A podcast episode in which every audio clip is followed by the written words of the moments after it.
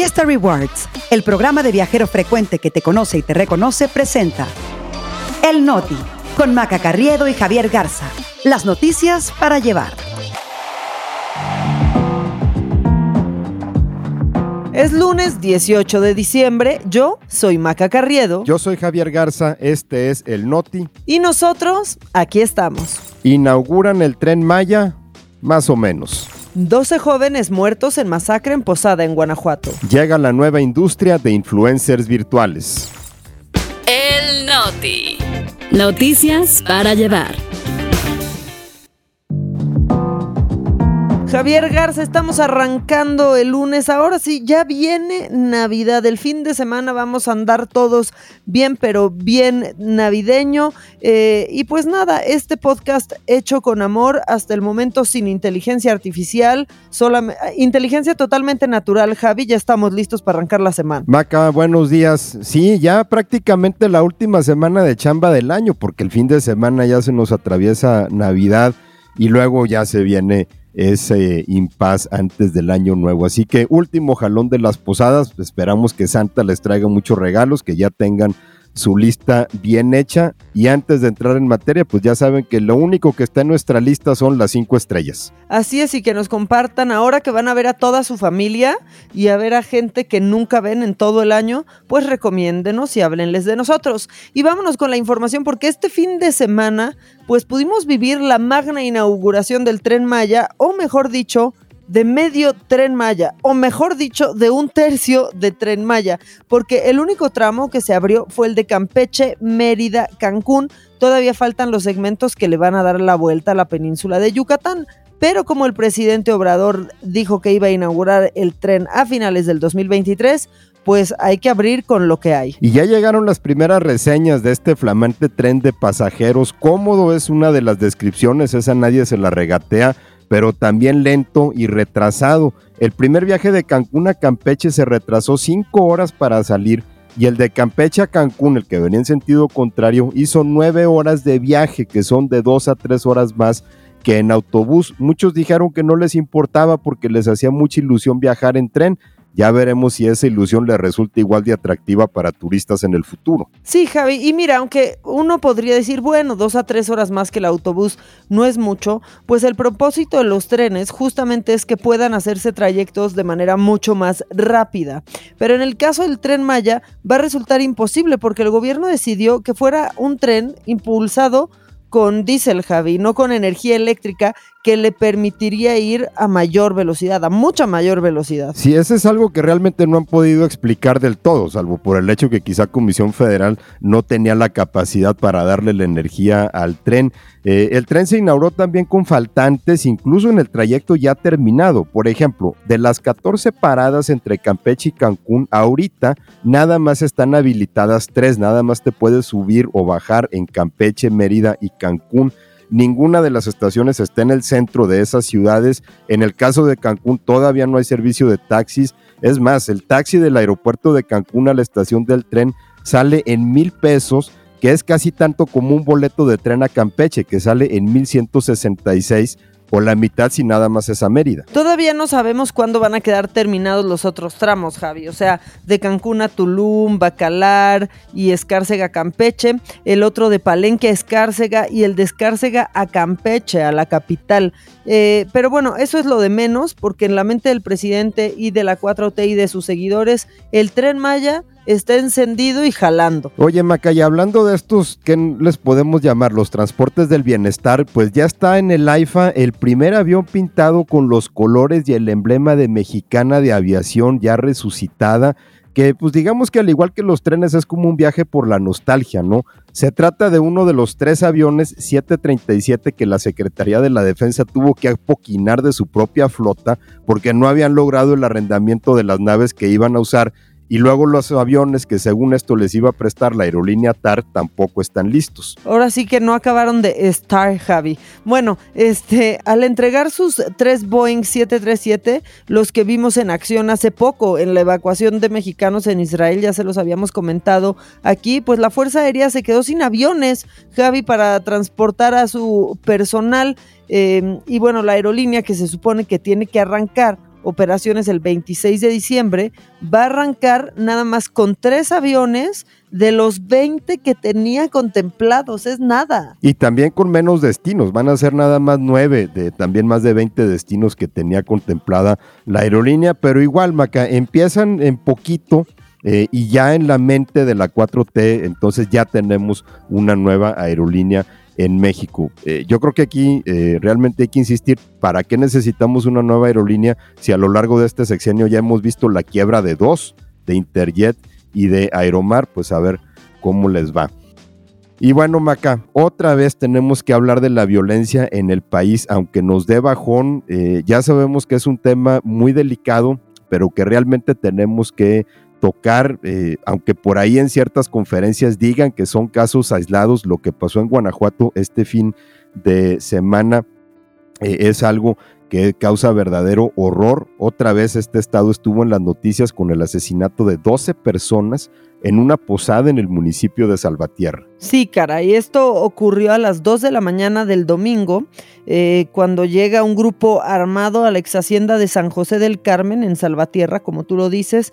Resulta que entraron a una fiesta que se estaba celebrando, dispararon contra quienes estaban ahí, en su mayoría Javi jóvenes de entre 20 y 30 años de edad, dejando 12 personas muertas y por lo menos 25 heridos. Y como ocurren muchas de estas eh, masacres, Maca, realmente hay que llamarlas así, los agresores dispararon de forma indiscriminada sin importar a quién. Hasta ayer no se habían identificado a las víctimas, aunque estuvo circulando en medios y redes sociales una fotografía de todo el grupo que estaba en la fiesta pues muchos de ellos, la última fotografía que se tomaron en sus vidas. Eh, algunos reportes decían que entre las víctimas estaban al menos dos miembros del grupo musical Dinastía que amenizaba la fiesta y luego en su huida los delincuentes incendiaron cinco automóviles. Pero aparte esto no fue lo único que pasó en, Guanajuato. El sábado cuatro hombres murieron cuando otro grupo armado atacó a balazos eh, una barbería en Salamanca.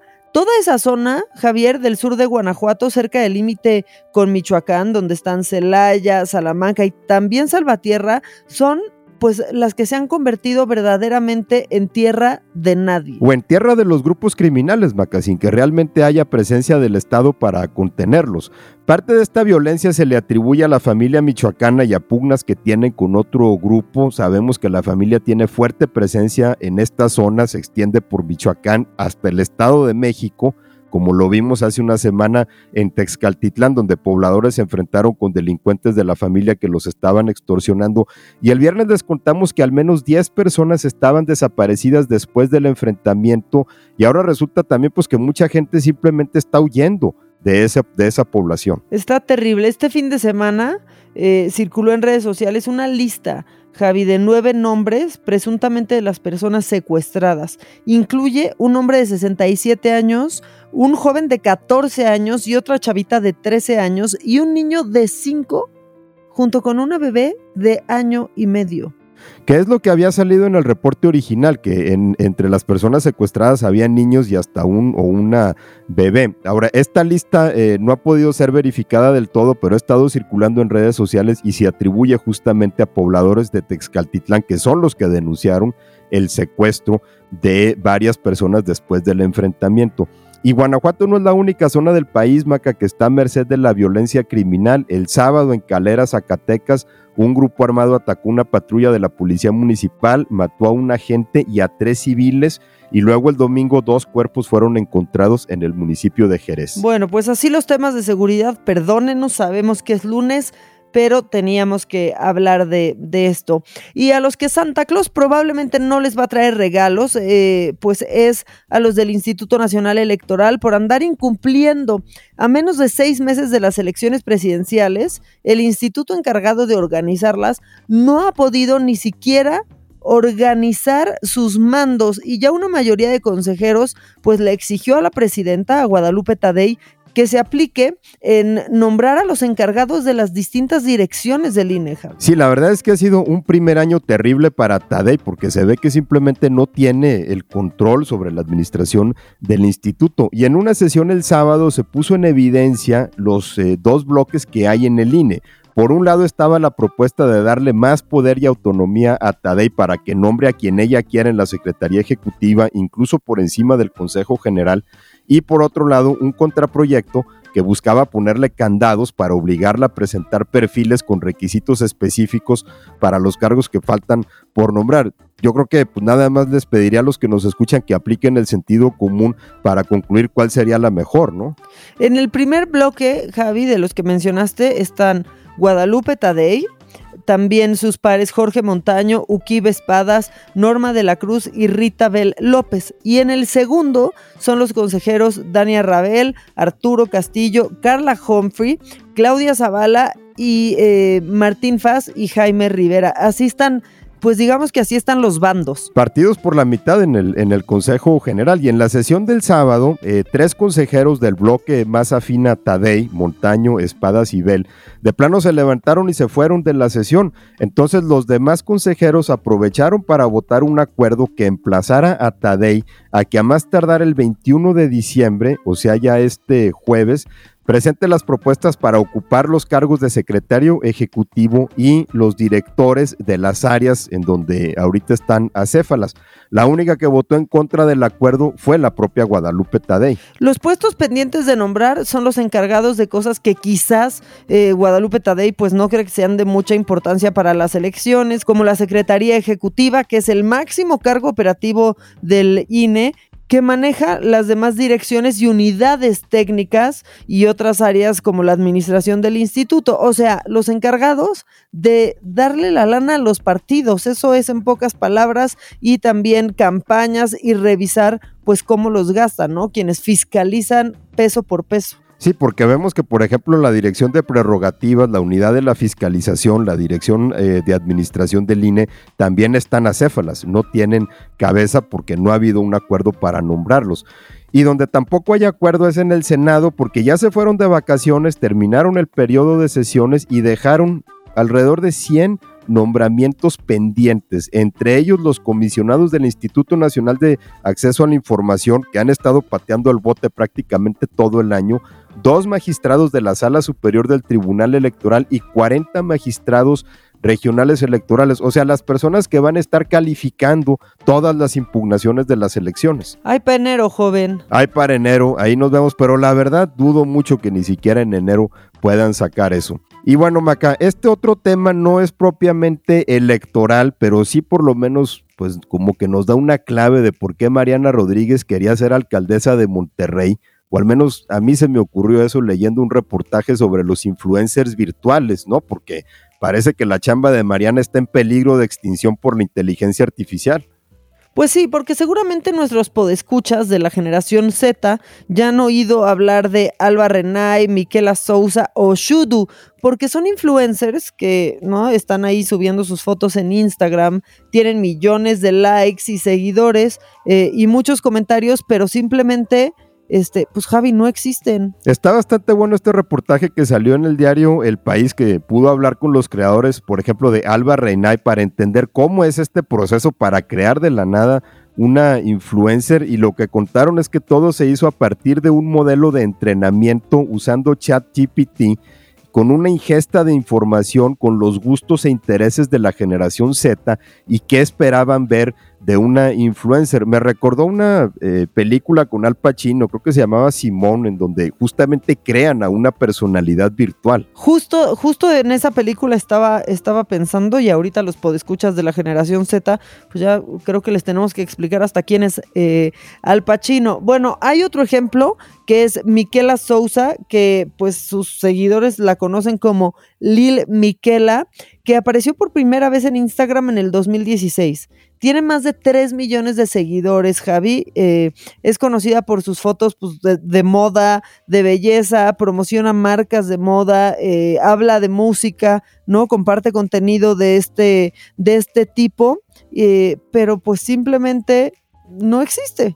Y lo que muestra también es que estos nuevos influencers también monetizan y lo hacen muy bien. Esta que mencionas, Lil Miquela, fue una de las primeras influencers virtuales en ser creada. Es una joven de, pues ahora sí que eternos 19 años, una creación de Brood, una empresa de Los Ángeles que se especializa en inteligencia artificial y robótica. Y ya hasta la contrataron en Spotify, en Samsung y salió junto a Bella Hadid en un anuncio de Calvin Klein. Y es que para crear influencers virtuales, pues al parecer eh, hay muchas ventajas, Javi, según da a entender este reportaje. Y pues sí, no hay que pagarles viajes, no hay que cumplirles caprichos, no se quejan, no se van de vacaciones. Simplemente, Javi, pues te pones de acuerdo con su agencia y todo lo suben como una computadora. Pues sí, la verdad es un negocio redondito porque está muy difícil encontrarte una influencer o un influencer de carne y hueso que te diga sí a todo lo que le dices. Oye, Maki, por cierto, ahorita que decías de irse de vacaciones, pues ya que también está empezando la temporada de Sembrina, hay que tener cuidado con esto. No, Maca. Pues sí, porque si ustedes son de los que ya están preparando la maleta para pasar las fiestas en la playa, eh, pues les queremos recomendar que antes de hacer maletas, no queremos ser aguafiestas, pero chequen el listado de la Comisión Federal para la Protección contra Riesgos Sanitarios, eh, la COFEPRIS, porque pues ya salió el listado de las playas más cochinas donde encontraron una bacteria que se llama Enterococcus fecalis que pues vive en el intestino y sale, pues ya saben por dónde. Y que al parecer es una bacteria muy prevalente en ciertas playas mexicanas, como por ejemplo en Baja California, donde no se recomienda visitar las playas de Tijuana ni la de Rosarito 1, o en Chiapas, en donde las que no se recomiendan son las playas de Escolleras y Linda, ahí por Tapachula. Y si quieren ir a Sinaloa, pues no vayan a la playa o las altas en Mazatlán. Y en Tabasco, eh, aunque es un Edén, pues eviten la playa del bosque en Centla porque tiene una alta concentración de bacterias. Javi, es que ya, o sea, ya no sabemos, nos cuidamos del tiburón o del cacadrilo. Pero en este caso esa lista la verdad ayuda mucho porque incluso en algunos destinos que son muy populares como por ejemplo Mazatlán o, Tijuana, pues eh, hay distintas playas y esa te ayuda por lo menos a escoger una en donde no te vayas a enfermar. Y ya con esto nos vamos, Maca, esperando que todos los que están saliendo de vacaciones pues la pasen muy bien. De todas maneras ya saben que aquí en el Noti nos pueden seguir escuchando a cualquier hora y en cualquier lugar y desde cualquier playa del, planeta, este, con materia fecal o sin materia fecal. Este, Javi, ¿cómo nos gusta traumarnos y traumar a los podescuchas con esto, eh? eh pero bueno, eh, si se quieren poner en contacto con nosotros, pues nos encuentran en X o en Instagram. No sé, Maca, parece que a veces estamos dejando el final del noti como para dar todas las advertencias, ¿no? Eh, y, mandar a la raza empezar el día con un pequeño susto, pero no, no se asusten. Nosotros aquí seguimos, a mí me encuentran en Twitter y en Instagram en arroba Ramos. Y a mí en arroba maca-online. Iba a dar otro sinónimo para el susto, pero mejor no porque tiene que ver con lo que ya hablamos, Javi. Entonces, mejor aquí la dejamos. Que tengan un gran día, nos escuchamos mañana.